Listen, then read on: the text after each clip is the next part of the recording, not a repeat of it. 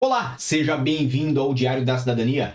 Meu nome é Célio Sauer, eu sou advogado e nós vamos falar sobre brasileiros beneficiados por despachos do governo.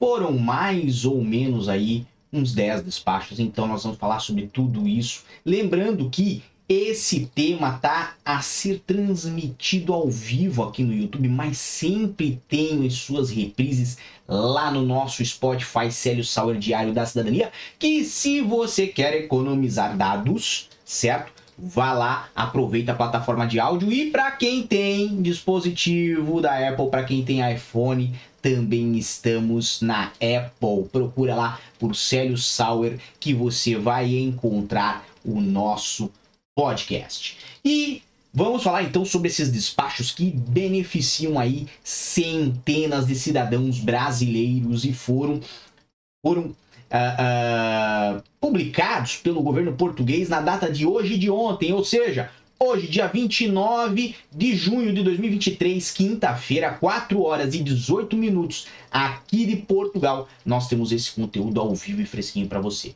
Que despachos são esses? É o despacho número 6933 de 2023, o 6932 de 2023, o 6855 de 2023, esse já de ontem, 6854 de 2023, 6853, 52, 51, 50, 49, 48 também de 2023 e o 65, 73, 65, 72, 71 também de 2023, esses que são os despachos que saíram nos últimos 10 dias a conceder o Estatuto de Igualdade de Direitos e Deveres a vários cidadãos brasileiros. Lembrando que o governo português faz a concessão do Estatuto de Igualdade somente se você pedir. E para pedir o Estatuto de Igualdade, tem que solicitar um documento junto ao consulado que diz para o governo português, que informa o governo português que você ainda tem as plenas capacidades de direitos né, e o gozo dos seus direitos civis no Brasil.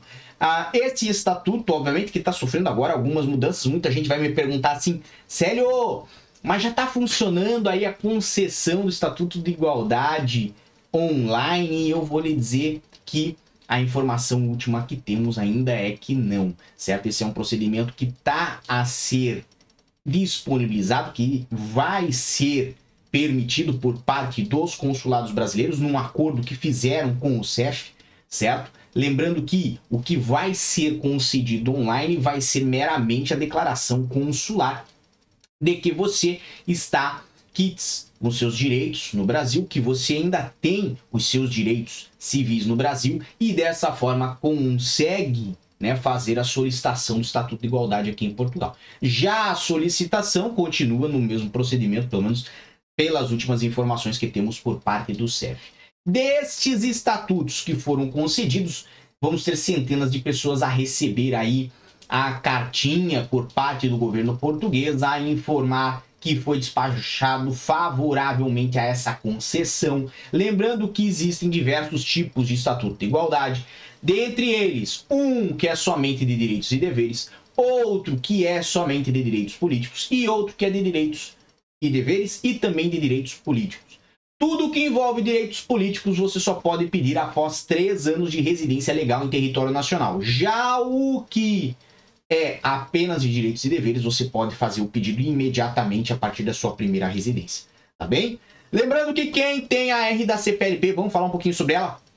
Quem tem a R da CPLP é qualificável para fazer o pedido do Estatuto de Igualdade. Para isso, lembrando que deve começar o pedido junto ao consulado brasileiro. Mais informações sobre esses temas nós sempre trazemos aqui no nosso Instagram, no arroba Sauer. Lembrando que aqui nós temos de tudo um pouco. Tem eu fazendo careta? Tem, tem, tem. Mas também tem muita informação bacana aqui parte de vocês, porque vocês é quem nos encaminham essas sugestões que depois viram as nossas bravas, os nossos rios, as, os informativos que nós produzimos lá no Instagram, tá bem?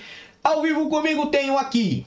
Tenho Edson Macedo, Alessandro Marcelo Alves, Rafael Oliveira, Alcides, Evangelista Viviane Félix, Solivan Santana, Alex Almeida, LZM Oficial, Alana Vitória, Flávia Martins, Rose Oliveira, Luque Natali, Carona, de carona em Portugal, Thaís Gamer, Rogério Souza, Raquel, Henrique, Angélica, uh, Wash Luiz, Gleice Cristina, Viviane Félix, Mário Barbosa, Thiago Árabe, Solivan Santana e muito mais pessoas. Mandaram aqui algumas questões e vamos lá até elas então rapidamente.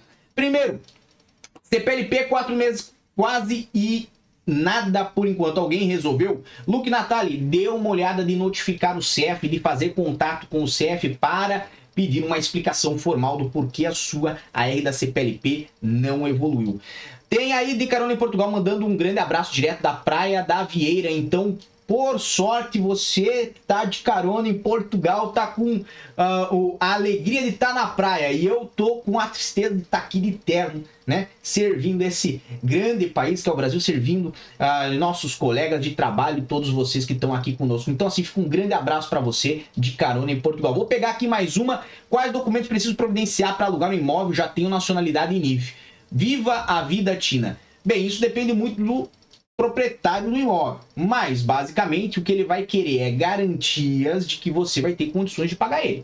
Ou você vai dar garantias financeiras, ou vai avançar aí um grande número de uh, uh, rendas em adiantamento, né, e calções e tal, ou vai colocar um fiador, ou, né, vai fazer uma dessas duas coisas e ainda apresentar um contrato de trabalho, seu último IRS e etc. Eu vou ser muito franco consigo. Quem tem imóvel tem muito receio de fazer um arrendamento para quem, por exemplo, não tem um contrato de trabalho. Por quê? Porque essa pessoa às vezes não tem garantia aí de recebimento, a menos que seja um aposentado ou uma pessoa que tem rendas de outros meios, de outros fins, tá? Mas fica aí a nossa dica, o problema do arrendamento sempre está relacionado a dinheiro. E tem João Valentim que fala de Santa Catarina. Então, João Valentim, grande abraço para você. Boa parte da minha família se não a grande maioria, né, hoje vive em Santa Catarina, vive em Balneário Camboriú, vive em Blumenau, essa região que é linda, é abençoada por Deus.